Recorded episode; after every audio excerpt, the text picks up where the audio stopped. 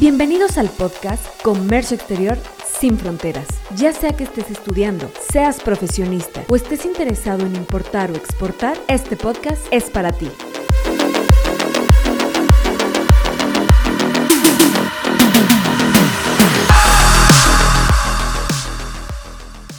¿Qué tal? Un saludo a todos. Mi nombre es Eric Trejo, socio director de la firma de consultores Trade Comercio Exterior. El día de hoy tenemos un invitado muy especial, el doctor Daniel Rodríguez Cruz es director general de ingresos de la Secretaría de Finanzas del Gobierno del Estado de San Luis Potosí, dedicado actualmente a toda la cuestión de producción académica, el cual cuenta con el grado de doctor en materia fiscal por la Universidad Autónoma de Durango. Doctor Daniel, mucho gusto. Muchas gracias, Eric, por la invitación aquí a tus órdenes. Muchas gracias. El día de hoy queremos preguntarle ciertas cosas. Por ahí, durante todo el desarrollo de lo que es las operaciones de comercio exterior, pues normalmente tenemos ciertas discrepancias con la autoridad. Lamentablemente, a veces se tiene que llegar a lo que es un medio de defensa, lo que es un recurso de revocación, un juicio de nulidad y en, y en algunos casos hasta un juicio de amparo. En este caso, queríamos conocer su opinión al respecto, eh, con su experiencia que tiene, acerca de los medios alternos de solución de controversias, específicamente acerca de la Procuraduría de la Defensa del Contribuyente y los acuerdos conclusivos. ¿Nos puede platicar un poco al respecto? Sí, claro, Rick. bueno, pues primero iniciar con esta institución, la Procuraduría de la Defensa del Contribuyente, este, que era algo eh, muy necesario en, nuestro país, eh, desde el punto de vista fiscal, un ombudsman del contribuyente y desde el punto de, vista de los mecanismos alternativos que tienen en solución de controversias en materia fiscal. Eh, como tú sabes, el artículo 17 de la Constitución establece el constituyente para los legislador que se prevean mecanismos alternativos de solución de controversias. Esto lo teníamos eh, ya en distintas materias con la característica de que participaban en cualquier controversia que tuvieran particulares, pues a lo mejor el Estado, las instituciones del Estado participaban como mediadores. En el caso de la PRODECON con el acuerdo conclusivo, eh, pues sí, sí es de llamar la atención que una de las partes que intervienen son precisamente el Estado a través de sus autoridades fiscales para poder llegar a, una, a un acuerdo este, en las diferencias que pudiera haber entre el contribuyente y la autoridad fiscal y esa facultad pues se la otorgaron a la, a la PRODECON. Este es en sí el nacimiento del acuerdo conclusivo. En el caso de la PRODECON pues fue una, un, largo andar entre eh, pues toda la gente que veía la necesidad de defender los derechos del contribuyente, entre ellos eh, como parte importante fue la licenciada Diana Bernal Ladrón de Guevara, que aparte fue la creadora de la ley de los derechos del contribuyente. Y entonces viene desde el 2006 con la modificación o la integración al código fiscal de esta institución. Realmente estaba visto que fue un organismo autónomo, que después sobre la plática veremos que no alcanzó a ser así, sino formó parte del Ejecutivo. Pero bueno, la intención es que tuviera esa autonomía que la tiene para en cuestión de sus decisiones y la actividad principal que realiza es la defensa del, del contribuyente. Claro, es decir, históricamente entonces ya lleva mucho tiempo que se comenzó a gestar este organismo.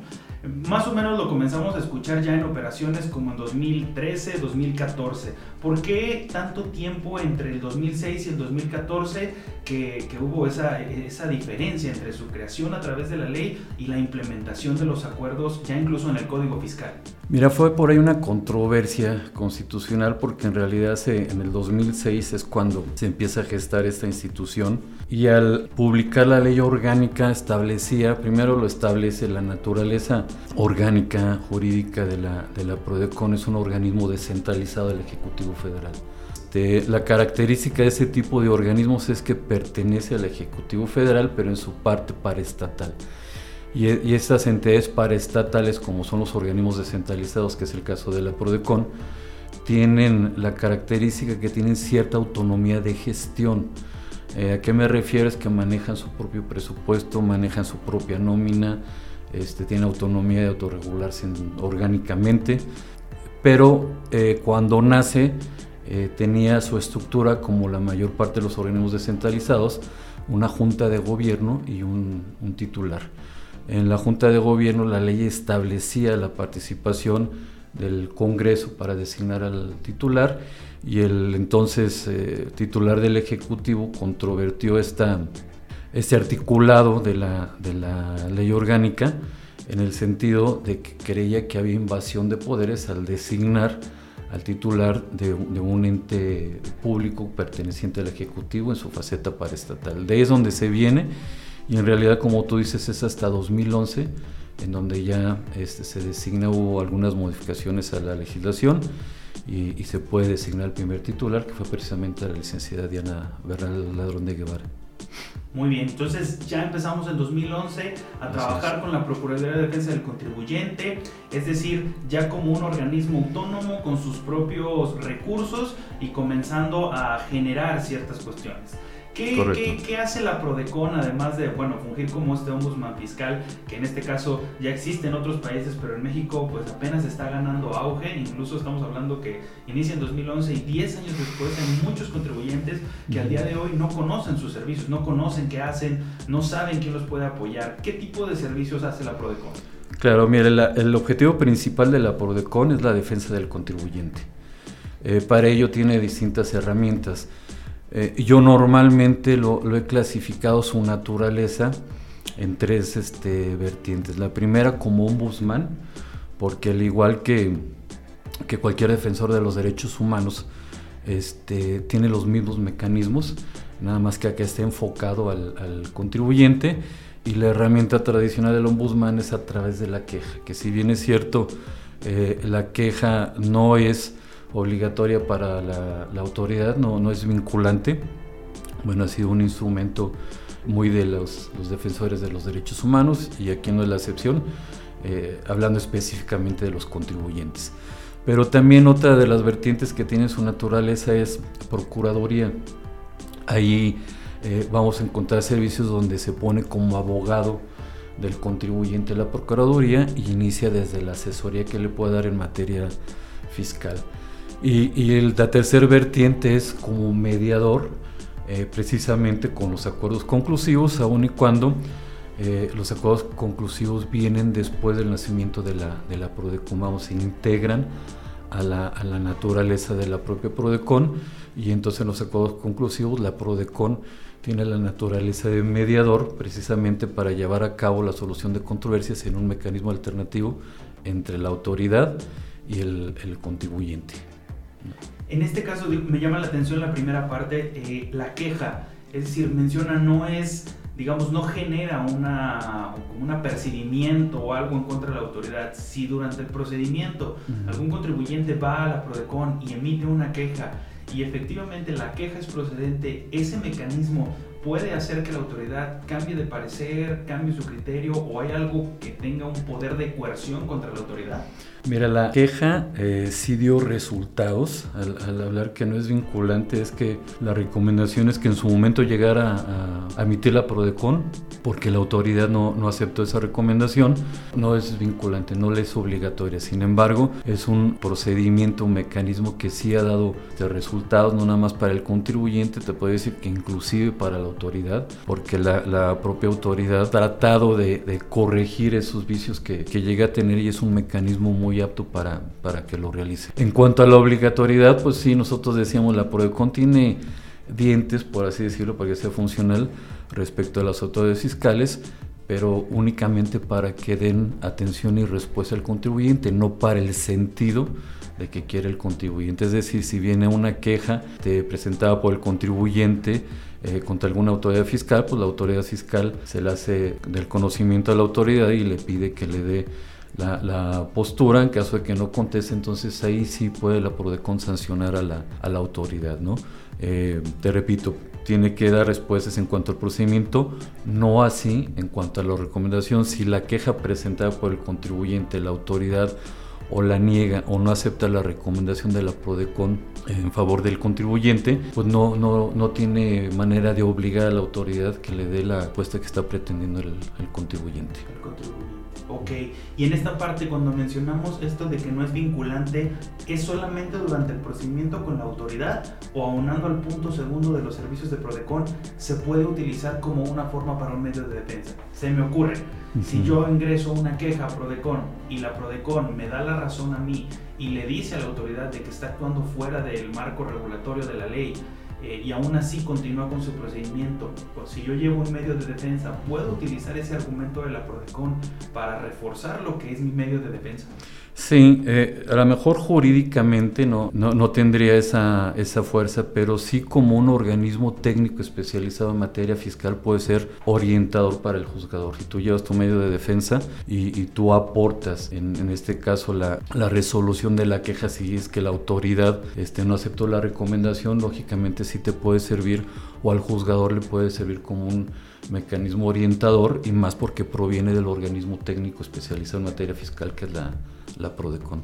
Claro, claro. Es decir, la PRODECON nos da muchas cosas. Primero, la ayuda a través de la queja, la Procuraduría, que en este caso hablábamos de, la asesoría, y llegamos al punto interesante, ¿no? Ya entrar como una parte mediadora a través de los acuerdos conclusivos. Pero, ¿qué son los acuerdos conclusivos? Bueno, como te decía, este, el acuerdo conclusivo es un, un medio alternativo de solución de controversias, este en específico en la materia fiscal. El primero, a lo mejor fue lo primero que debía haberte comentado, que la PRODECON tiene competencia o está facultado solo con contribuciones de tipo federal. ¿no? Ese es su ámbito de, competencia, no te aplicaría en las contribuciones del orden estatal o municipal. Este, en segundo, pues es lógicamente contra autoridades de fiscales a nivel federal o en su caso las estatales cuando estén coordinadas, en base al convenio de coordinación que llevan a cabo también funciones de verificación o revisión de, contribuciones federales, es donde tiene la competencia. Entonces, el acuerdo eh, conclusivo pues nace del, su fundamento es el artículo 17 de la Constitución. En este caso, las partes que estarían con diferencia sería la autoridad fiscal y el contribuyente y el papel de la PRODECON es precisamente como mediador, él le corresponde, primero es el facultado para recibir esa solicitud de acuerdo conclusivo por parte del contribuyente y le, le corresponde conducir o llevar a buen puerto un acuerdo entre el contribuyente y la autoridad fiscal. Muy bien, entonces en esta parte estamos hablando de que solamente contribuciones federales y las que son coordinadas precisamente por parte del Estado, que funciona a través de los convenios de colaboración. Pregunta que nos hacen comúnmente, las cuestiones de IMSS. ¿Entran para un acuerdo conclusivo? Sí, es una contribución federal en términos del 2 del, del Código Fiscal. Perfecto, entonces estamos hablando que si... IMSS, Infonavit, incluso pago de derechos, este, ahí vas a, poder encontrar muchos créditos también de la Conagua, por ejemplo, que también es una autoridad fiscal, los derechos este, es una contribución, entonces también es competencia de la... y es eh, contribución federal. Ahora, ya que tenemos esta, esta herramienta que muchas personas o muchos contribuyentes no conocen, ¿Cuál es el procedimiento? Es decir, me llega una revisión y en ese momento acudo a la Prodecon y solicito un acuerdo conclusivo o debo de esperar a que me llegue una liquidación. ¿Cómo es el proceso? Mira, el acuerdo conclusivo tiene el fundamento en cuanto al procedimiento en el Código Fiscal, el 69C al 69H, pero también tiene sus propios lineamientos, ¿no? Este, de entrada te diría que el acuerdo conclusivo es opcional para el contribuyente y según nos dice el propio código, el 69C, pues será procedente en contra de la, de la actuación de la autoridad en las auditorías que conocemos, ¿no? en, términos del 42 ya sea una revisión de gabinete, ya sea una visita domiciliaria o una revisión electrónica, es donde procede el acuerdo conclusivo. Entonces, cuando tú tienes una revisión por parte de la autoridad, cualquiera de estas, estas opciones, tú sabes, sobre todo las dos primeras, Tú sabes que puede durar 12 meses que tiene la autoridad para llevar a cabo esa revisión y una vez concluida tiene otros 6 meses para hacerte la notificación. Cuando nacen los acuerdos conclusivos, te dice que el contribuyente puede solicitar un acuerdo conclusivo desde el momento en que se inicia la auditoría, es decir, desde el momento en que está la orden de auditoría en la visita domiciliaria o la solicitud de información, este, si estamos hablando de una revisión de gabinete, y hasta eh, cuando inició, te decía, hasta antes de que te notifiquen el crédito fiscal. Hubo una reforma al código, los propios lineamientos, y ya lo limitaron y se va a hacer hasta después de los 20 días de la fecha en que te emiten el oficio de observación, es el último acta parcial o el acta final, según corresponde. Pero aquí la parte importante es que aun cuando te dice que es eh, desde el inicio de la auditoría, sí te dice que debe haber ya calificación de hechos. ¿Qué quiere decir calificación de hechos? Donde la autoridad ya se expresó de las observaciones que hizo que puedan implicar alguna este, observación de, tipo fiscal, ya sea formal o de, o de pago. Entonces tiene que haber una calificación de hechos para que puedas tú solicitar el acuerdo conclusivo. Claro, entonces nos limita completamente, puesto que en una revisión de gabinete nosotros tenemos la calificación de hechos hasta el oficio de observaciones y en algunas ocasiones en el acta que hablamos del 42 cuando se da a conocer los hechos y observaciones a los socios y accionistas. Bueno, yo, yo ahí tengo mis, mis, mis dudas, ¿no? Porque esa es una invitación, se lo das a conocer, este, pero no, no, no tiene ni plazos ni nada, sino eh, el, el 69C te dice claramente oficio de observaciones, este, el, el, último acta parcial o el acta final, o el oficio, ese fue el de la revisión electrónica, el, previo. Esos tres te dicen, no, no te dice de, ningún otro. A lo mejor el segundo párrafo, que es donde te dice que lo puede presentar desde que inicia, eh, cuando la autoridad ya le haya hecho su conocimiento, pues a lo mejor se puede tomar que esa, esa invitación que te hacen para darte a conocer, pues ya te los dio a conocer, pero todavía no está formalizado, ¿no? Entonces ahí, ahí tendría mis dudas, pero bueno, creo que la PRODECON los está aceptando con, con esa, con esa acta y, y, tendría mis dudas porque ahí todavía no hay un oficio de observación en un, última acta parcial y la autoridad todavía podría tener más este, calificación de hecho, estaría en posibilidad, no estaría impedido. Ya cuando está el oficio de observaciones, el último acta parcial ya no podría tener más eh, calificación de hechos. Ese sería a lo mejor jurídicamente si puede ser correcto, pero en la práctica yo recomendaría que tuviéramos esos instrumentos porque ya sabríamos cuál sería la calificación de hechos de esa revisión y que ya no habría más y sobre eso vamos a solicitar el acuerdo conclusivo. Claro, porque en el acta incluso no se habla de fundamentos de las irregularidades. Es correcto. Solamente se menciona, tienes datos inexactos, omisión de documentos, tienes errores en ABC, pero no habla específicamente De, de, conformidad con el artículo tal como lo hace en el oficio de observaciones o en la última acta parcial. Es correcto. Ok, entonces, para aclarar, nosotros podemos ingresar el acuerdo conclusivo a partir de que nos notifican la calificación de hechos como el oficio de observaciones poniendo el ejemplo de la revisión de gabinete, y hasta los 20 días hábiles que tenemos para presentar pruebas y alegatos. Es correcto. Posterior a eso, ¿existe la posibilidad o ya está totalmente acotado? No, ya está acotado. Es decir, cualquier empresa que después el día 21 quiera, ya es cuestión de negación. Sí. Ahora, en de improcedencia. De improcedencia. No negación, es de improcedencia. Claro, como en el medio de defensa estamos fuera de tiempo, ya es improcedente, ya estás fuera de tiempo. Perfecto. Ahora bien, eh, ya una vez que se ingresa el acuerdo conclusivo, ¿qué sigue? Entregas los documentos, asistes a la PRODECON, estoy dentro de los 20 días, entrego lo que es la información, eh, me acredito como la persona que es el representante legal y hago mi calificación de hechos. Solicito que se me sean condonadas las multas, que entiendo que es un beneficio que permite el acuerdo conclusivo. Sí, el, el, propio código lo establece. Vamos, puedes solicitar, pero no, no pasa nada si no lo solicitas porque es un beneficio que te otorga el, el Código Fiscal siempre y cuando sea por primera ocasión. Es decir, que el contribuyente sea la primera vez que presente un acuerdo conclusivo, tiene ese derecho que le condone el 100%. No está a criterio de la autoridad, es una, un derecho, perdón, derecho que tiene el contribuyente por ley. Lo único que necesita es precisamente que llegue en el acuerdo y se firme el, acuerdo conclusivo. Y afirmándose, pues no es concesión de la autoridad, sino es concesión de la ley al, al derecho que tiene. Ya en un segundo acuerdo que pueda tener el contribuyente, ya no tiene ese derecho el 100%, pero sí puede aplicar la condonación que viene en, la ley de los derechos del contribuyente.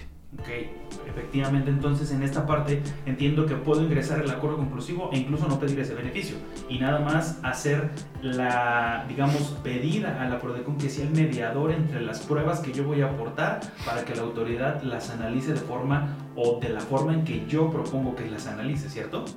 Sí, es correcto. Eh, aquí Habrá que, tener claro que el acuerdo conclusivo requiere de la voluntad de las partes. Entonces la PRODECON lo que va a hacer es facilitar esa comunicación entre la autoridad y el contribuyente. Cuando no existía el acuerdo conclusivo, pues el contribuyente con la autoridad difícilmente tenía esa comunicación en el procedimiento de auditoría y en realidad conocía cuál era el criterio de la autoridad hasta que estaba ya el oficio de observación, siguiendo tu ejemplo de la visita domiciliaria.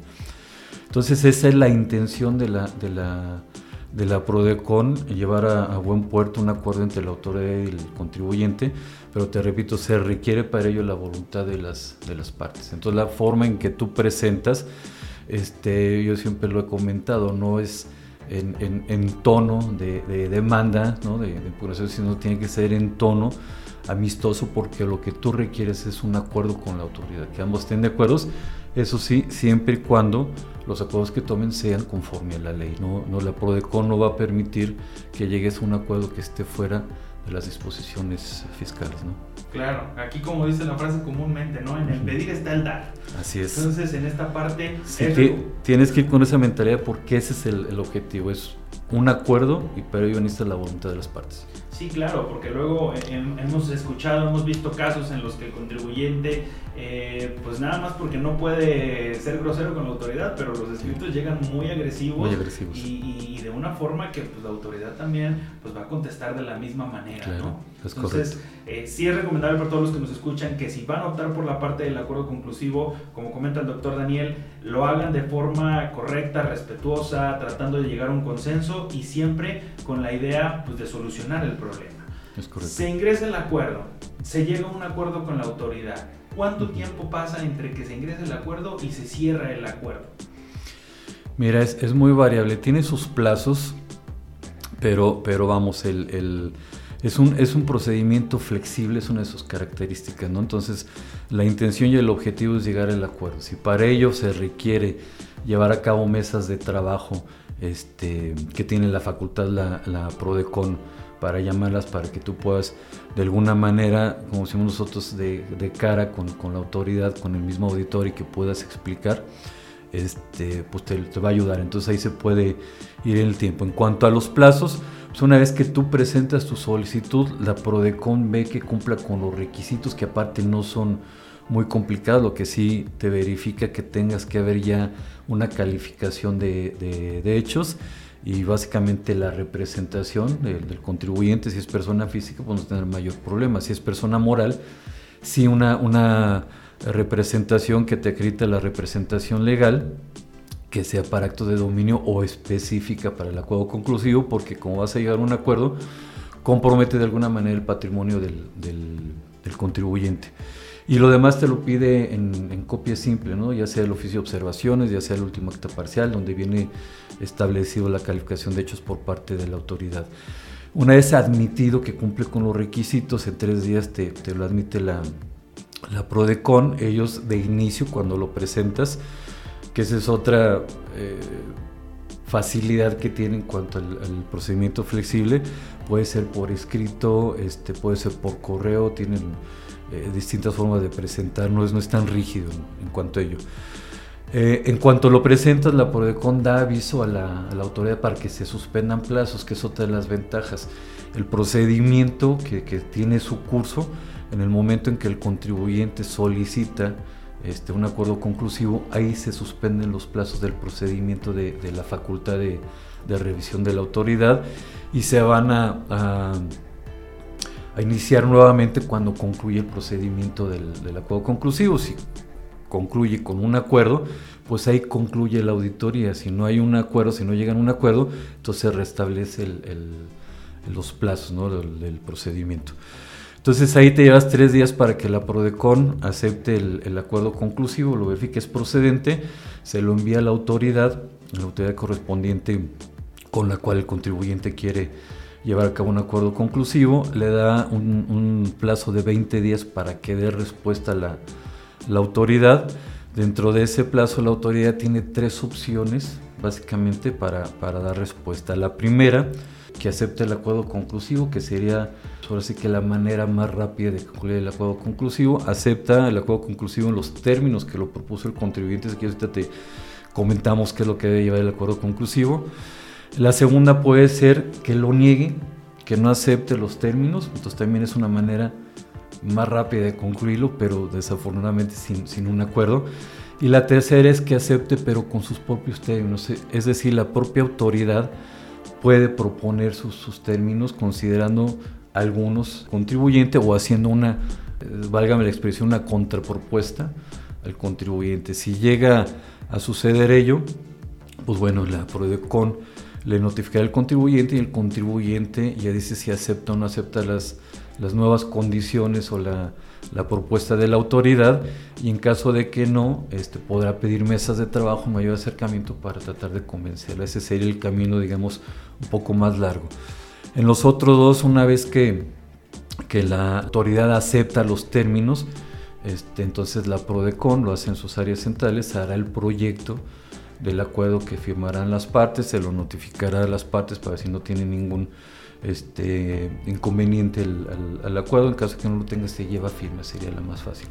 Si no aceptó el acuerdo conclusivo, la autoridad entonces ya la PRODECON hará un acuerdo de cierre y en ese acuerdo de cierre este, tendrá que establecer la PRODECON si hubo violación o no a los derechos humanos del contribuyente con la negativa de la autoridad. Si hubo violación, así lo estipulará en el acuerdo de cierre y, teniendo el acuerdo de cierre, notifica a las partes, una vez notificado, se reanudan los plazos del procedimiento de auditoría y el contribuyente sigue con, el procedimiento como si no hubiera habido el acuerdo conclusivo. Entonces por eso digo que es muy variable en cuanto a los, los, plazos, pero de entrada tiene los test para aceptarlo, los 20 días que tiene la, la autoridad y a lo mejor otros 10 en cuanto al acuerdo de cierre y el acuerdo, el acuerdo conclusivo en caso de que llegaran a, a, llegar a un acuerdo. ¿no? Es decir, estamos hablando que tal vez por muy rápido, unos dos meses aproximadamente.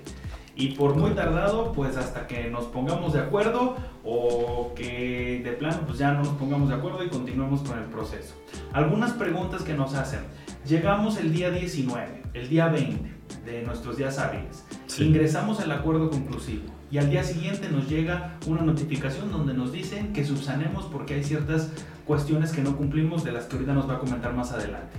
En ese momento sí se suspenden los plazos o hasta el momento en que se subsane la falta de esos requisitos.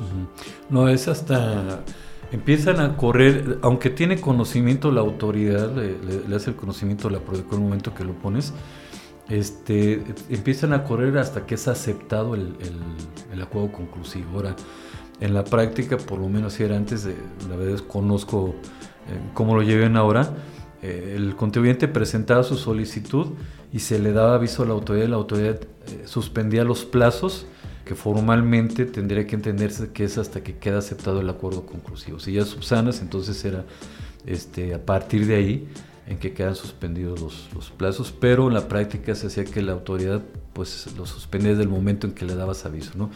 ¿Por qué? Porque se dio el caso y ese caso se dio aquí en San Luis Potosí que incluso generó un criterio de la PRODECON, la PRODECON emite criterios, entre ellos de, su, de sus propias actuaciones, en donde el contribuyente llega, presenta el acuerdo conclusivo, por decirte, este, un lunes eh, como hoy a las 9 de la mañana, presenta el acuerdo conclusivo y a las 9 y media ya le estaba notificando el crédito fiscal, ¿no? Y fue en el, en el tiempo en que todavía no teníamos la limitante de los 20 días para presentar, después del oficio de observaciones para presentar el acuerdo conclusivo. Era siempre y cuando no se hubiera emitido el crédito fiscal, o notificado el crédito fiscal. Entonces ahí en, en, ese momento, es, pues la realidad es que como lo, lo, establece, se presentó antes de que estuviera el, notificado, ¿no? Y sí generó alguna controversia con la autoridad, no nada más aquí en San Luis Potosí, porque fue un parteaguas para la relación con las autoridades en cuanto al criterio que se iba a tomar si era procedente o no era este, procedente. Si suspendía los plazos, aunque haya sido media hora antes de que la notifica, te dice que suspende los plazos del código y, desde ese momento que quedó presentado quedaron sus. Además, si consideramos el criterio que la notificación surte efectos al día siguiente, pues con mayor razón. Entonces, sí, sí desde mi, mi opinión, sí tendría que ser una vez que, que subsane y queda aceptado la, la, solicitud del acuerdo conclusivo por la PRODECON. Y en este caso, de acuerdo a su opinión, si está fuera de tiempo, entonces quedaría, de, quedaría improcedente. Sí.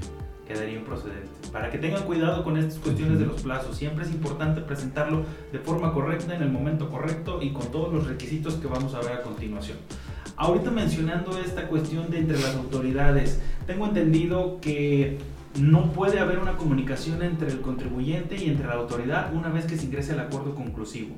¿Qué pasa si empieza a haber esa, esa comunicación? Bueno, la, la Prodecon tiene el, criterio que si tienen comunicación fuera del, del procedimiento de acuerdo conclusivo, eh, podría desechar el acuerdo conclusivo la, la Prodecon, porque se intenta, era uno de los objetivos también precisamente, como decían, y digo, lo, lo uso con esas palabras, este para que no haya acuerdos en lo oscurito entre la autoridad y el contribuyente, eh, eh, era otra de las características, o es otra de las características del acuerdo conclusivo, que es totalmente transparente. Entonces el acuerdo se lleva, ahora sí que con toda transparencia posible, con la finalidad de evitar precisamente esos acuerdos.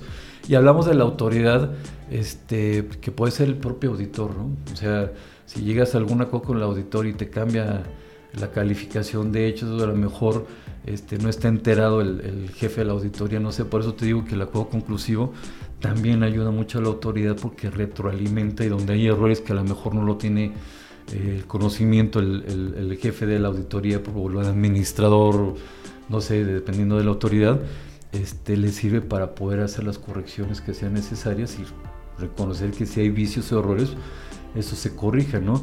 Mientras más eh, rápido termines una, una auditoría es menos costoso para la autoridad. Entonces también es un mecanismo que le ayuda mucho a la autoridad. Es correcto. Muy bien, ¿no? Sí, claro, nos, queda, nos queda muy claro en esta parte de que tenemos que hacerlo en tiempo, tenemos que evitar esas triangulaciones que luego se hacen, o, bueno, más bien apoyar esas triangulaciones, pero entre la PRODECON y la autoridad, y la autoridad entre la PRODECON y el contribuyente. Y en este caso, digo, me llama mucho la atención que es una muy buena opción, más que nada para poder llegar a, tener información por parte de la autoridad. Digo, porque lo sabemos. Se inicia el, procedimiento y en ningún momento tenemos comunicación con la autoridad, ni siquiera para preguntarle, oye, ¿qué has visto? ¿Cómo vas? ¿Cuándo acabas? ¿Qué me has observado? Pero este es un mecanismo perfecto para hacerlo e incluso como usted comenta, muchas, muchas personas nos preguntan, oye, pero si ingreso al acuerdo conclusivo, y después yo solo quiero saber qué es lo que tengo mal y sí me quiero corregir, pero no quiero hacer uso de mi beneficio del 100% de la condonación de las multas, ¿lo pierdo en ese momento o, o, lo tengo que solicitar específicamente? No, lo, lo puedes solicitar, este... Eh, va a depender de, de, cada caso, ¿no? Tú puedes solicitar que no quieres el beneficio, que lo guardas para mejor momento, aunque te digo, el hecho de que lo uses por primera ocasión, este no quiere decir que no tengas el beneficio de la, ley de los derechos del contribuyente, aunque es el 80%, pues tampoco es tanta la, diferencia, va a depender la situación en específico. Sí lo puedes solicitar y la PROCON te lo puede eh, conceder, pero dependiendo del caso, si es así como lo, lo, estás planteando, pues hay otros instrumentos como la queja, ¿no? En donde digas, oye, yo, yo tengo, no sé, me quiero autocorregir, pero necesito que realmente la autoridad me diga, a lo mejor a través de la queja, le solicita la información a la autoridad de la con la da, es esto lo que tiene y ya te da elementos para que te autocorrijas. Puede ser, no sé si sea la mejor vía, pero este puede ser otro de los caminos que puedes este, llevar el contribuyente y no requiere todo el procedimiento del, del acuerdo conclusivo, aunque tenga la facultad, bueno, la facultad del derecho de desistirse de, ese, de esa condonación y guardárselo para mejor momento. Para mejor momento.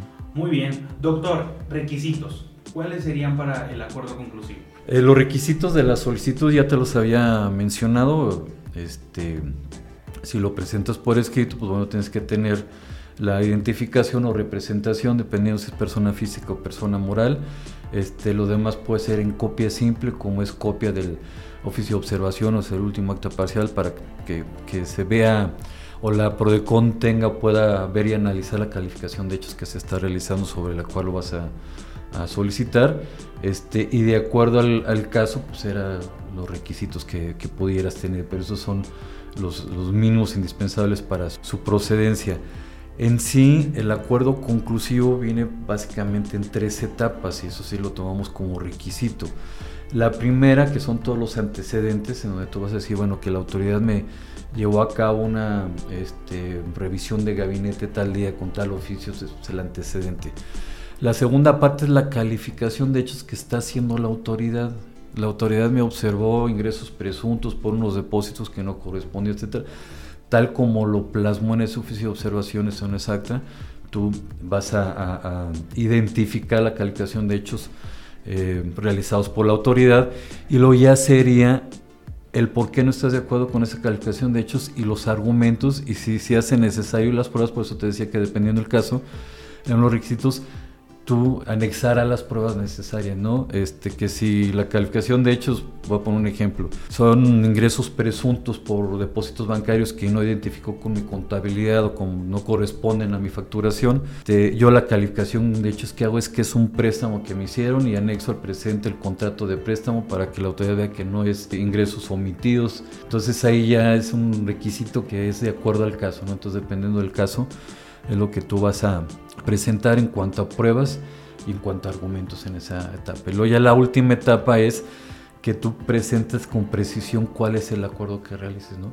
Ya una vez que tú das tu propia calificación de hechos o los desacuerdos de la calificación de hechos de la autoridad con las pruebas correspondientes y los argumentos, entonces dirás, por lo tanto, propongo tal acuerdo, ¿no? Y en el acuerdo tienes que ser muy preciso que la autoridad considere este contrato, ¿no? Este, que la autoridad considere tal documentación y no me determine diferencias, no sé, pero ya de manera precisa, ahí es donde tú puedes solicitar la condonación, que te digo, si no la solicitas no, no hay problema porque es un derecho que te otorga la ley, pero sí puedes también solicitar que no te sea ah, aplicable porque tú lo quieres guardar para mejor momento y ya estará la prueba de concederlo te lo conceden o no. En sí esos serían los, los requisitos en cuanto a argumentación y en cuanto a, a documentación que necesitas. Muy bien, es decir, entonces yo puedo presentarlo y claro, digo, supongo que durante el procedimiento puedo ir cambiando de opinión, ¿cierto? Yo propongo una cuestión a la autoridad, la autoridad me contesta y me califica de alguna forma diferente y yo puedo cambiar mi deseo, es decir, ya no quiero continuar con el acuerdo, o incluso decir, ¿sabes qué? Ya no quiero la condonación del 100%, prefiero pagarte en este momento el crédito fiscal y que se cierre el acuerdo conclusivo. ¿Estoy en lo correcto? Sí, sí estás en, lo correcto. Nada más ahí me, llama la atención lo que decías de la que puede cambiarme la calificación de hechos. Precisamente por eso es mi, opinión que yo te mencionaba, que tiene que haber ya una calificación de hechos en oficio de observación o en el acta. Ahí ya no podría la autoridad cambiar la, la calificación de hechos, ¿no? Podría darte elementos que a lo mejor tú no conocías y no los tienes los elementos para poder argumentar, no sé, una mayor argumentación o otro tipo de... pero no podría cambiar los hechos de la autoridad. Si, si en un momento dado esa calificación de hechos tú la aceptas y piensas pagar, pues lo que estás haciendo es una autocorrección. ¿no? Entonces ahí no, no vería yo ningún problema en que tú lo aceptes y la autoridad no tendría por qué no aceptarlo. Si tú estás calificando los hechos de la autoridad tal como fueron y como ya no los puede cambiar, pues no tendría por qué no aceptarlo y lleva a cabo la firma del, del acuerdo conclusivo en ese momento tú ya tienes el, el, derecho de, de, la condonación, pero también podrás este, solicitar que no te sea aplicado. ¿no? Y, y, efectivamente quedaría resguardado para acuerdos conclusivos posteriores. Así es decir, yo puedo utilizar este acuerdo conclusivo no solo para una condonación, sino para poder, obviamente como lo platicamos, decirle a la autoridad que yo quiero que me califique de esta forma, o más bien de lo que me calificó, me tome ciertas pruebas para una reducción y sobre eso tener la certeza de que me va a contestar antes de llegar a una liquidación. Sí, de hecho el acuerdo conclusivo, el momento de que suspende los plazos, pues no podría haber una liquidación porque están suspendidos. Que es otra de las, de las ventajas que yo le veo al acuerdo conclusivo, que el contribuyente todo, tiene todo que ganar y nada que perder. No llegaste a un acuerdo con la autoridad, te regresas a donde estabas y conservas un derecho de impugnarlo si es que sigues en desacuerdo con esa calificación de hechos. Muy bien, doctor. No, pues creo que nos ha quedado muy claro que este medio alternativo de solución de controversias es una herramienta que todos los contribuyentes deben de conocer, porque estamos hablando que estamos aspectos auditorías o incluso estamos, eh, a veces se sienten en, en, estado de indefensión por no conocer, por no saber, por no tener elementos, por tratar de acercarse a la autoridad y querer saber acerca del procedimiento y no tener una idea, ¿no? Tener cuidado, como usted comenta, la forma en que se solicita, porque llego primero y me quejo y luego pido que por favor me condones, pues ya está medio complicado porque vamos a esa, a esa estira y afloja, ¿no? Sí, sí, sí, sí, es correcto. Muy bien, pues bueno, creo que este programa ha sido eh, muy fructífero a todos los que nos escuchan.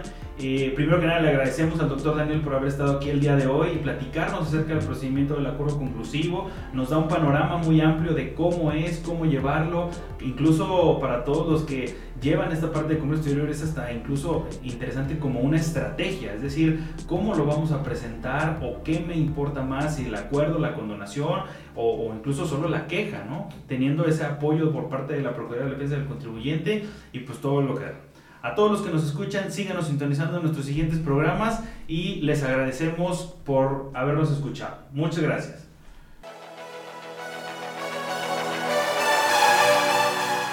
Síguenos en nuestras redes sociales donde encontrarás más contenido.